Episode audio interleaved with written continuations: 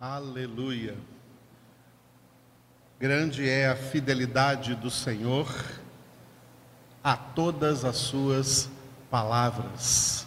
Deus é fiel para cumprir cabalmente toda a sua palavra sobre toda a face da terra, em todas as vidas de todas as pessoas, de cada ser humano que ele mesmo chama a existência neste mundo.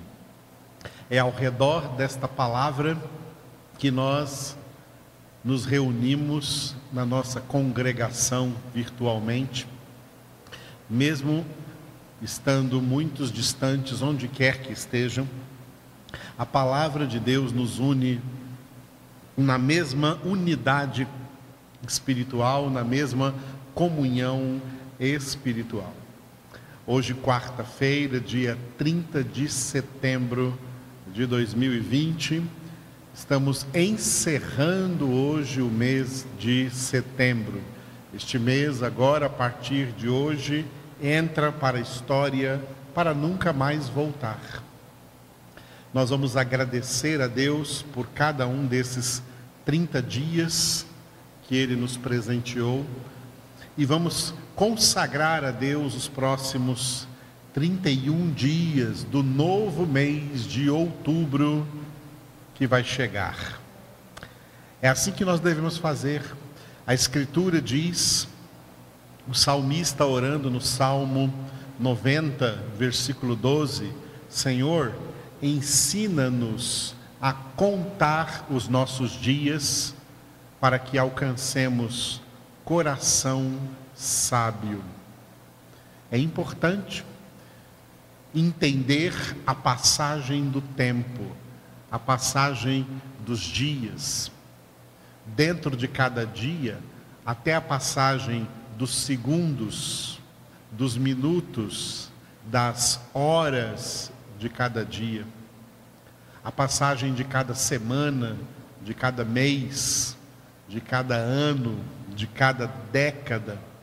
É importante entendermos que esse tempo ele é de Deus, é um talento de Deus.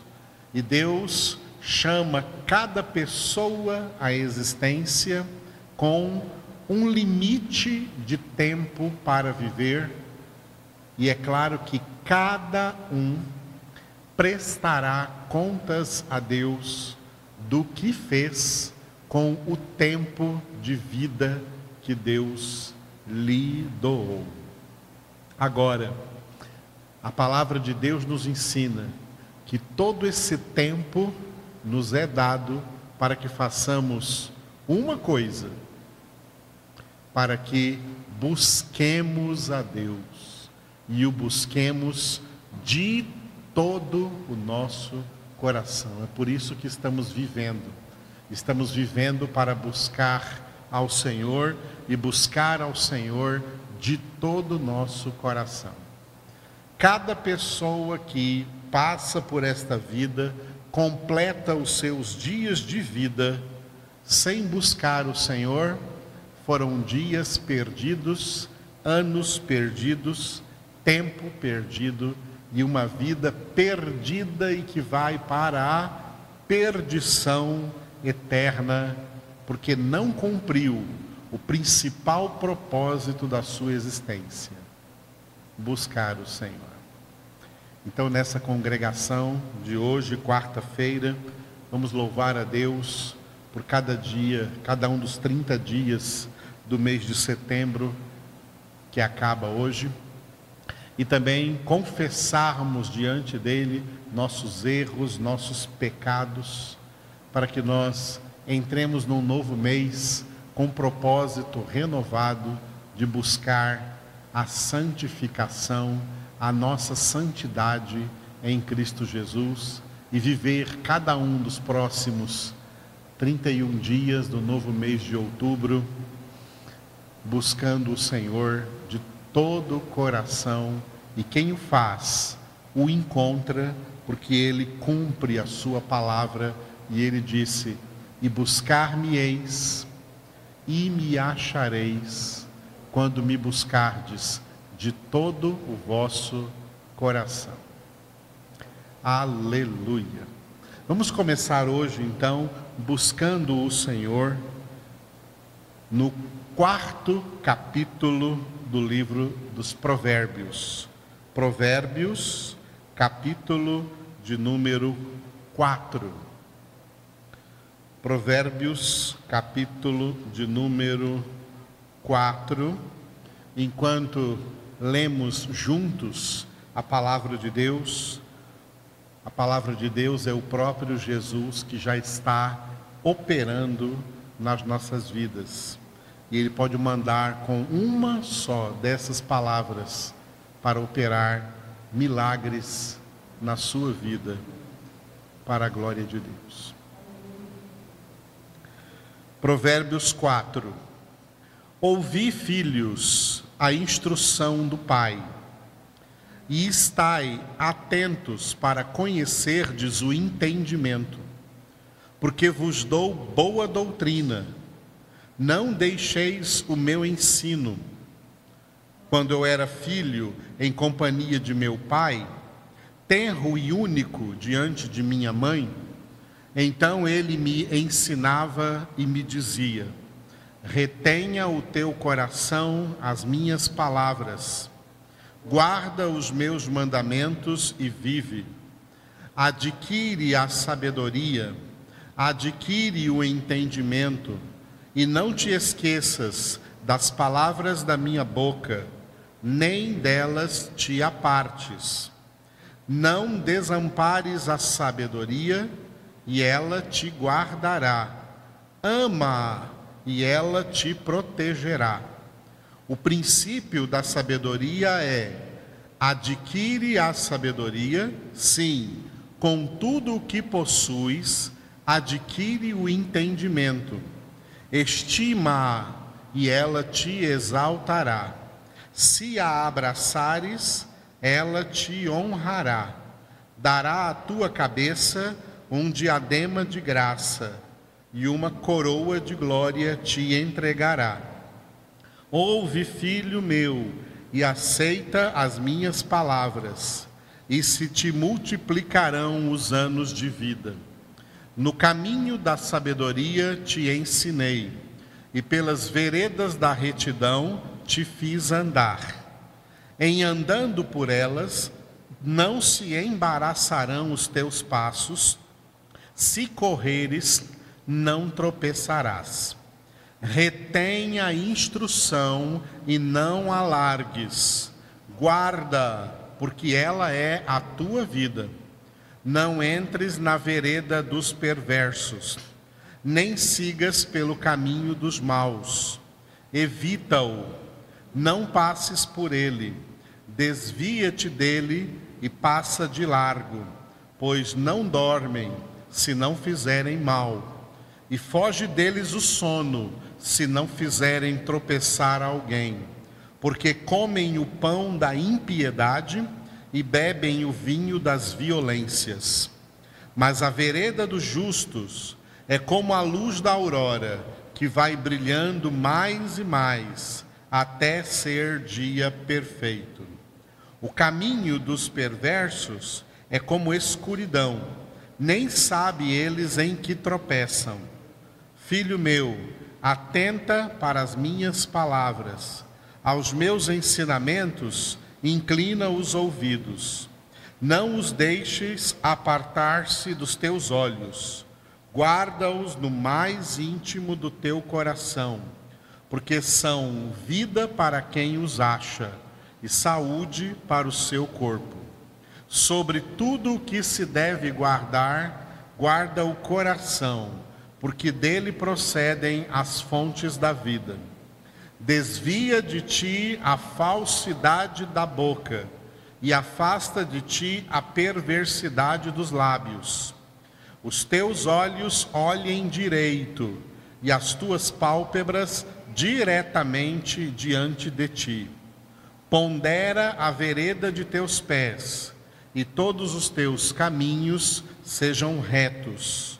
Não declines nem para a direita, nem para a esquerda. Retira o teu pé do mal. Aleluia.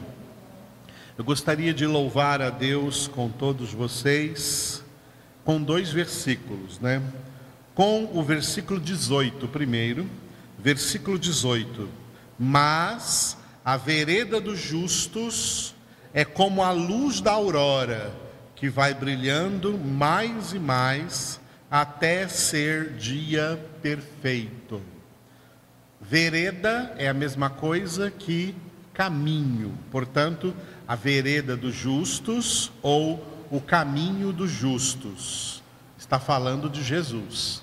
Jesus que disse: Eu sou o caminho e a verdade e a vida.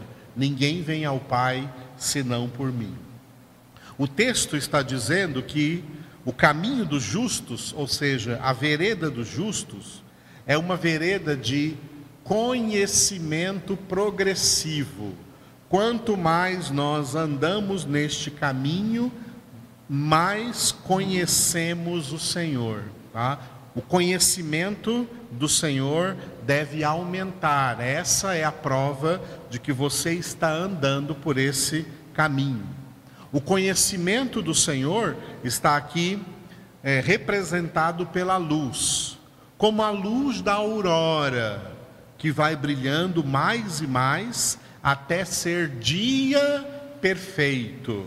Aqui está fazendo uma linguagem que a gente vê na natureza, de manhãzinha o sol começa mais timidamente, mas à medida que, as horas vão passando, o sol vai se levantando mais, e quando chega meio-dia em ponto, ele está acima de nossas cabeças, é dia perfeito, quando o sol está brilhando na sua máxima potência, na sua máxima força. Esse texto está comparando essa luz do sol como o conhecimento de Deus em nossas vidas. Assim que nós nos convertemos, desde o momento da nossa conversão, o dia começou a brilhar. Os primeiros raios solares do conhecimento de Deus começaram a nos iluminar. Nós começamos a ser iluminados. Nós somos tirados das trevas, como Paulo escreveu em Colossenses 1,13. Ele nos libertou do império das trevas e nos transportou para o reino do Filho do seu amor, em quem temos a redenção, a remissão dos pecados. Colossenses 1, 13 e 14. Na, no império das trevas, por isso que se chama império das trevas, é o estado de condenação é o estado de vida espiritual dos pecadores sem luz, ausência total de luz, noite total, escuridão total. Quando uma conversão acontece, nesse momento, o pecador é tirado das trevas para a luz. E ali ele começa a ser iluminado começa a conhecer o Senhor. O Senhor Jesus que disse em João 8,12: Eu sou a luz do mundo. Quem me segue não andará nas trevas, mas terá a luz da vida. Então Jesus propõe uma caminhada, uma caminhada que começa com a nossa conversão, uma caminhada que está descrita em Hebreus, capítulo 12, versículos 1 e 2, como carreira. Percorrei essa carreira que vos está proposta com o vosso olhar firme, olhando firmemente para Jesus, autor e consumador da nossa fé. Percorrer essa caminhada, essa caminhada é uma caminhada de progresso de conhecimento, de aumento de conhecimento. Percorrer vem da palavra percurso. Tira o per, vira curso. Quando você faz um curso, por que, que você faz um curso de alguma coisa? Porque você vai, durante esse curso, aprendendo aquilo que você está estudando. É uma total incoerência que uma pessoa que se diz convertida não está crescendo no conhecimento do Senhor. Esse é o defeito de muitos crentes, muitos que se dizem crentes por aí, são crentes mesmo, se eles tiveram uma real conversão. Só que eles, muitos desses crentes, pararam na conversão. Ou seja, eles pararam na luz da aurora e não deixaram que essa luz fosse brilhando mais e mais até chegar o dia perfeito. Não, eles ficaram na aurora, só com a primeira luz que receberam, só com o primeiro conhecimento que receberam e não cresceram, não evoluíram. É necessário o crescimento, porque sem o crescimento, olha o perigo, sem o crescimento, se essas pessoas saíram das trevas e entraram na luz da aurora, naquela primeira luz, aquele primeiro conhecimento de Deus, aquele primeiro conhecimento de Jesus. E então, alguma coisa fez com que elas parassem aí, achassem que isso era suficiente e não crescessem mais, não recebessem mais luz não permitisse essa luz brilhar mais do que isso, a tendência dela vai ser retroceder de novo para as trevas. Ao invés de avançar para o dia perfeito, com a luz brilhando mais e mais, essa luz que vai brilhando mais e mais é o conhecimento que vai aumentando mais e mais. É o conhecimento do Senhor que tem que ir aumentando mais e mais. Naqueles em quem o conhecimento não aumenta, a luz não aumenta, e eles acabam sendo tragados de volta para as trevas. Nós fomos iluminados para agora fazer essa luz aumentar mais e mais, até até aquele dia perfeito em que Jesus vai voltar. O dia perfeito em que Jesus vai voltar. Essa é uma palavra muito forte que eu gostaria que você lesse aí na sua Bíblia, no profeta Oséias, capítulo 6, versículo 3. Oséias, capítulo 6, versículo 3 conheçamos e prossigamos em conhecer ao Senhor. Como a alva, a sua vinda é certa, e ele descerá sobre nós como a chuva, como chuva serôdia que rega a terra. Olha novamente o princípio deste versículo: conheçamos e prossigamos em conhecer o Senhor. Na nossa conversão, nós não conhecemos o Senhor. Na nossa conversão, nós meramente começamos a conhecer o Senhor.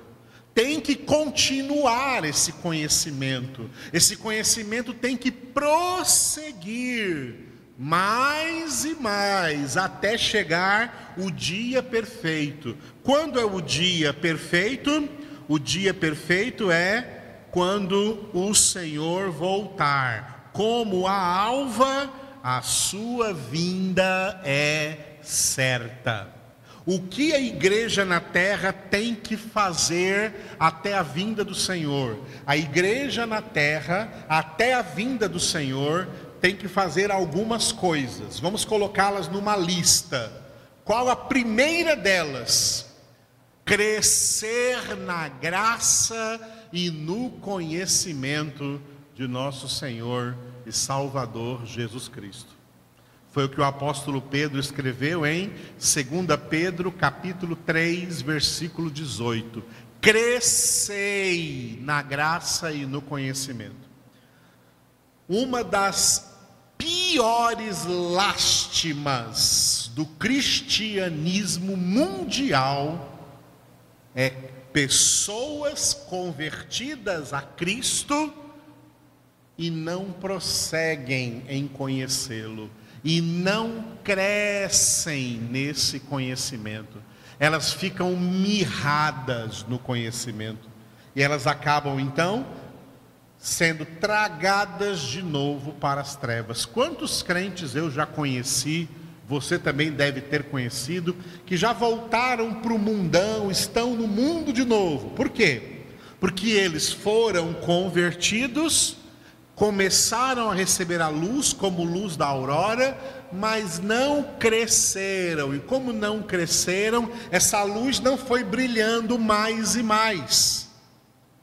É, a luz do conhecimento, ela tem que ir brilhando mais e mais. Cada dia Deus quer nos dar mais luz, mais esclarecimento. Até quando? até que seja dia perfeito. Quando vai ser o dia perfeito? Quando Jesus aparecer aí sobre as nuvens dos céus. Esse será o dia perfeito. O dia que Jesus aparecer sobre as nuvens do céu, aí será o dia perfeito em que ele vai nos arrebatar e levar para o céu, para a glória do Pai. Mas aqueles crentes que não permitiram que essa luz fosse brilhando mais e mais, que se estagnaram e não cresceram, eles perdem a salvação. Sabia que eles perdem a salvação? Foi isso que o apóstolo Pedro quis dizer. Eu quero que você veja também esse texto em 1 Pedro, capítulo 2, versículo 2. Texto fácil de decorar. 1 Pedro 2, 2. Primeira carta de Pedro, capítulo 2, versículo 2. Desejai ardentemente, como crianças recém-nascidas, o genuíno leite espiritual, para que por ele vos seja dado crescimento para a salvação. Crescimento para salvação se não tiver crescimento, esses bebês espirituais vão morrer de inanição e de má nutrição, de falta de nutrição, de nutrientes espirituais. Vão pegar doenças e vão morrer dessas doenças tem muitos crentes doentes. E a razão desses crentes doentes, e eu digo doentes espiritualmente, e pessoas doentes espiritualmente vão ficando também doentes de alma, já já eu falo da alma, e vão ficando também, é claro, essas doenças da alma acabam se manifestando também no corpo, somatizando no corpo, doenças físicas. São muitos crentes doentes, por quê? Porque não se alimentam. As pessoas que não se alimentam fisicamente ficam doentes. Nós nos alimentamos para não adoecer, para termos uma boa imunidade. Espiritualmente é a mesma coisa. Esses crentes que não se alimentam diariamente da palavra de Deus, não crescem o alimento, o leite espiritual, é que vai levar essa criança para o crescimento. E enquanto ela for crescendo, ela vai também se alimentando de alimento sólido, como Paulo disse na carta aos Coríntios, e Paulo se lamentou que não podia dar aos coríntios um alimento mais sólido, que eles não eram capazes de suportar, porque ainda eram carnais criancinhas em Cristo, bebezinhos espirituais que, apesar de terem tempo de terem nascido, ficaram mirrados, ficaram pequenos, ficaram nanicos espirituais, não cresceram, porque não aconteceu com eles o que está escrito aqui no Provérbios 4:18. A luz da aurora brilhou, mas não foi brilhando mais e mais até ser dia perfeito. Na nossa conversão brilhou a luz de Cristo, mas como a luz da aurora a partir da nossa conversão, nós temos que entrar numa caminhada de santificação, e é nessa caminhada de santificação que nós vamos obtendo mais conhecimento de Deus, mais conhecimento do Senhor. Quanto mais conhecimento, mais luz, luz que vai aumentando, brilhando mais e mais. E qual é o clímax disso? Quando for dia perfeito o dia perfeito para nós é o dia da volta do Senhor. Por isso o Espírito e a noiva dizem: Vem. Apocalipse 22, 17. O Espírito e a noiva dizem: Vem. O Espírito Santo e a noiva pedem por esse dia perfeito que vai chegar quando Jesus voltar.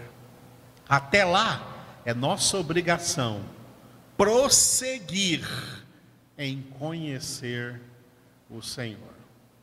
Por isso, esse versículo do Provérbios 4, versículo 18 é tão importante, mas tem um outro versículo também igualmente importante para complementar esse 18, é o 23. O 23 é mais famoso, ele já foi, já, já vimos esse versículo por aí até em adesivo de carro. Sobre tudo que se deve guardar, Provérbios 4, 23. Sobre tudo que se deve guardar, guarda o coração, porque dele procedem as fontes da vida.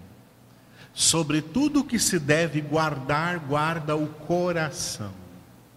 Bom, coração é uma metáfora bíblica, é uma linguagem de comparação. Aqui nessa palavra, como em muitas outras na Escritura, coração não é esse órgão físico que nós temos no corpo bombeando sangue para o corpo. Não. Coração aqui na Bíblia é uma metáfora para a alma, não para um órgão material, não para um órgão físico. A alma não é física, a alma é metafísica. A alma não é material, a alma é imaterial. A alma não é visível, o coração é visível, está dentro aí, mas se abrir você vai vê-lo.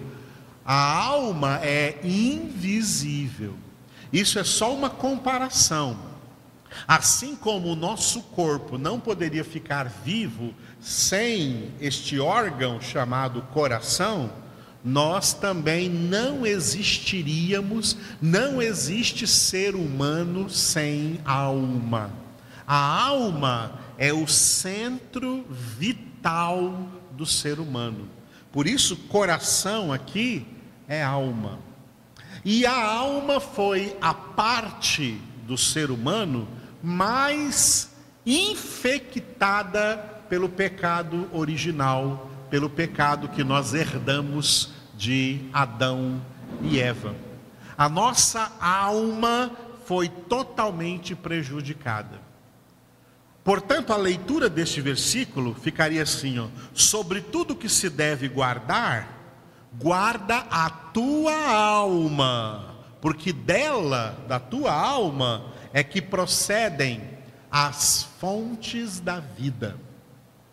A alma humana, ela tem três partes. A nossa alma se compõe de três partes conexas, conectadas umas às, uma a, umas às outras. A principal é a mente, depois as emoções e depois a vontade. Tá? Por isso que nós somos seres intelectivos, porque temos uma mente, somos seres sensitivos, porque temos sentimentos, e somos seres volitivos, porque nós temos vontade. E é na nossa alma que está a nossa mente, as nossas emoções e as nossas vontades. Só que essas três coisas foram contaminadas pelo pecado. Foram contaminadas pelo pecado que nós herdamos de Adão. Nós já nascemos, aliás, antes de nascer, fomos concebidos, gerados e nascidos já com a nossa mente contaminada pelo pecado, com as nossas emoções já contaminadas pelo pecado e com a nossa vontade já contaminada pelo pecado. Portanto, o que seria fazer isto aqui que foi escrito neste versículo? Sobre tudo que se deve guardar, guarda a tua alma. Aqui nós precisamos entender o verbo em hebraico que foi usado, que foi usado aqui nesse texto. O verbo hebraico que foi usado aqui e traduzido como verbo guardar, tá? sobre tudo que se deve guardar, guarda o teu coração, ou seja, guarda a tua alma. O verbo guardar em hebraico, ele se diz chamar que não é a mesma coisa de chamar, fazer um chamado. Não confunda com esse verbo chamar em português. Em hebraico, o verbo chamar, ele é o verbo guardar, mas ele não é só o verbo guardar. Ele é o verbo vigiar. Ele também é o verbo obedecer, tá? Verbo vigiar, verbo obedecer, verbo guardar. É isso o sentido desse guardar. Olha só. Olha, se você trocar o verbo guardar em português, por exemplo, pelo verbo vigiar, olha como é que vai ficar. Sobre tudo que se deve vigiar, vigia a tua alma. É esse o sentido em hebraico. Vigia a tua alma. Quando Jesus disse em Mateus 26, 41, vigiai e orai para que não entreis em tentação, sobre o que, que nós temos que vigiar? A gente pensa que o vigilante, né? O vigilante é aquele que tem que ficar vigiando o que vem de fora. Nós não. Nós não temos que nos preocupar com o que vem de fora nós temos que nos preocupar e vigiar naquilo que vem de dentro. Lembram-se de Jesus falar nos evangelhos que nada que vem de fora contamina o homem. É o que sai de dentro do coração do homem, é o que sai de dentro da alma do homem que torna o homem impuro, porque é de dentro do coração do homem, dentro da alma do homem que saem maus pensamentos, maus desejos, más palavras, más inclinações. Por isso, quando esse texto está falando assim, ó, guarda o teu coração, está falando assim, ó, vigia a tua alma. Para quê? Para que as inclinações pecaminosas dela não se manifestem do lado de fora. Foi isso que lá em Gênesis capítulo 4, Deus havia dito para Caim: O teu pecado está na tua porta, e é o teu dever dominar sobre ele. Vigia, tá? Sobre ti mesmo. Quando Jesus diz vigiai e orai para que não entreis em tentação, o espírito na verdade está pronto, mas a carne é fraca, carne também é alma. É outra comparação. Coração é alma, carne também é alma, tá? É alma. Para não entrardes em tentação, para que não entreis em tentação. E aí, se você ler a epístola de Tiago, Tiago vai explicar da onde vêm as tentações. Muita gente pensa que as tentações vêm de fora de nós. As tentações que vêm de fora de nós existem. Mas as piores tentações que as mais fortes tentações que nós temos que resistir a elas são aquelas que vêm de dentro de nós. Por isso Tiago disse em Tiago capítulo 1, cada um é tentado pela sua própria concupiscência. Por isso que este versículo 23 aqui de Provérbios 4 está falando é vigia o teu coração, vigia a tua alma. Por quê? Jeremias 17, 9. Enganoso é o coração, mais do que todas as coisas, e desesperadamente corrupto. Quem o conhecerá? A nossa alma contaminada pelo pecado é enganosa. Então nós temos que vigiar sobre a nossa alma, porque se nós seguirmos as tendências naturais da nossa alma, se nós seguirmos os pensamentos naturais da nossa alma, os sentimentos naturais da nossa alma, as vontades naturais da nossa alma, sabe onde nós vamos parar? No inferno. Sabe aquele conselho que você escuta por aí em músicas, em filmes, em novelas, nas coisas do mundo? De vez em quando você vê alguém dando um conselho para outra pessoa: siga o seu coração, faça o que o seu coração está pedindo. Se você seguir esse conselho, é no inferno que você vai parar, é para lá que o seu coração vai te levar, é para lá que a sua alma vai te levar. O lugar da nossa alma é a cruz.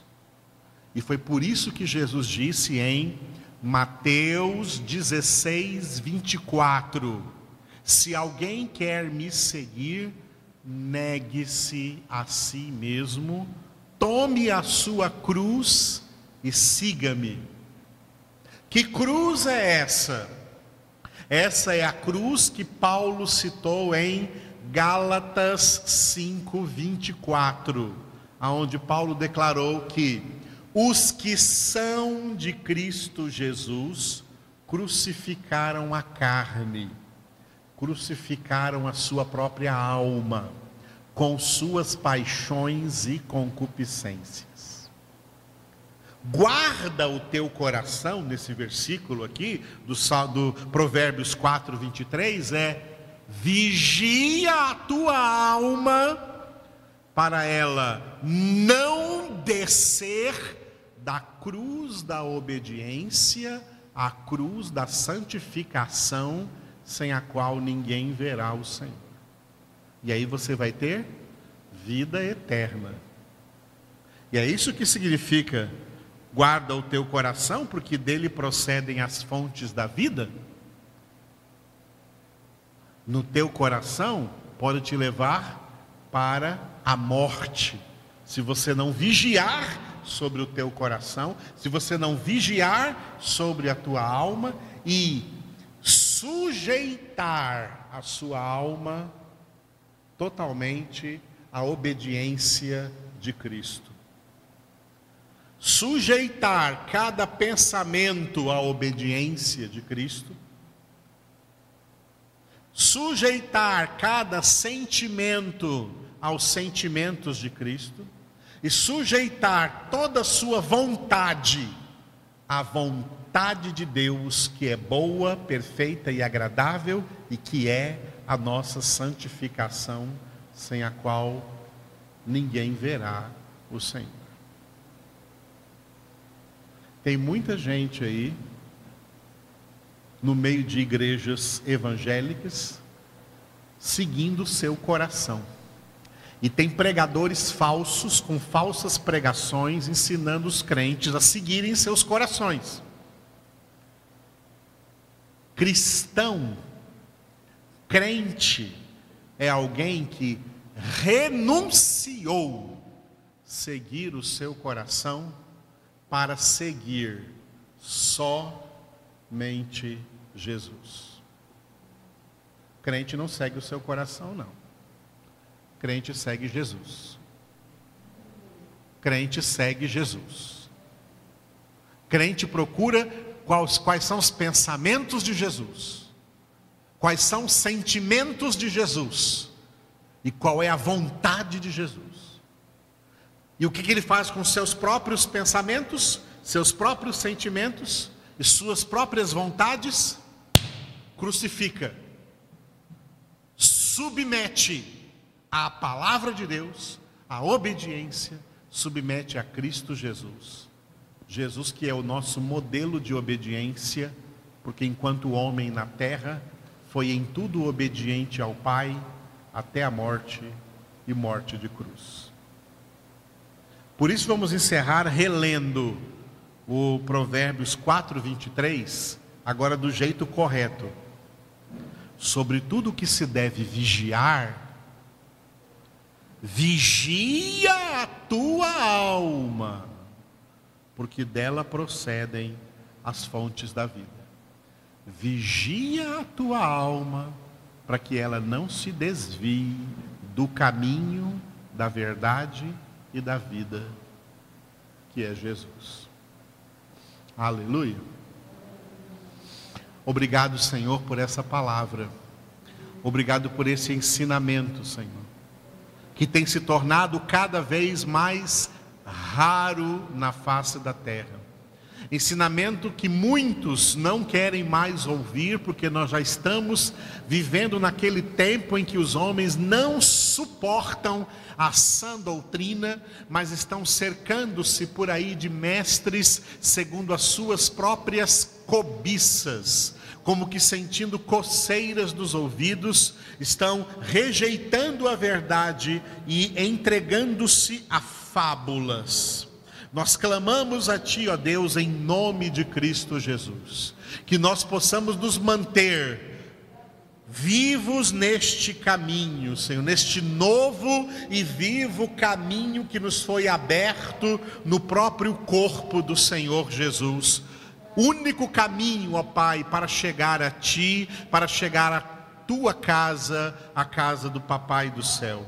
Ó Pai Celestial, continua conduzindo-nos poderosamente no Teu Espírito Santo, para que não nos desviemos desta palavra, dessa verdade, desse caminho, nem para a direita, nem para a esquerda. Que não olhemos para trás, mas que também não fiquemos estagnados, parados no caminho. O caminho é para nós andarmos, o caminho é para nós prosseguirmos, para nós continuarmos passo a passo, percorrendo essa carreira, olhando firmemente para Jesus, ó oh Pai, teu Filho, e que é o autor e consumador da nossa fé.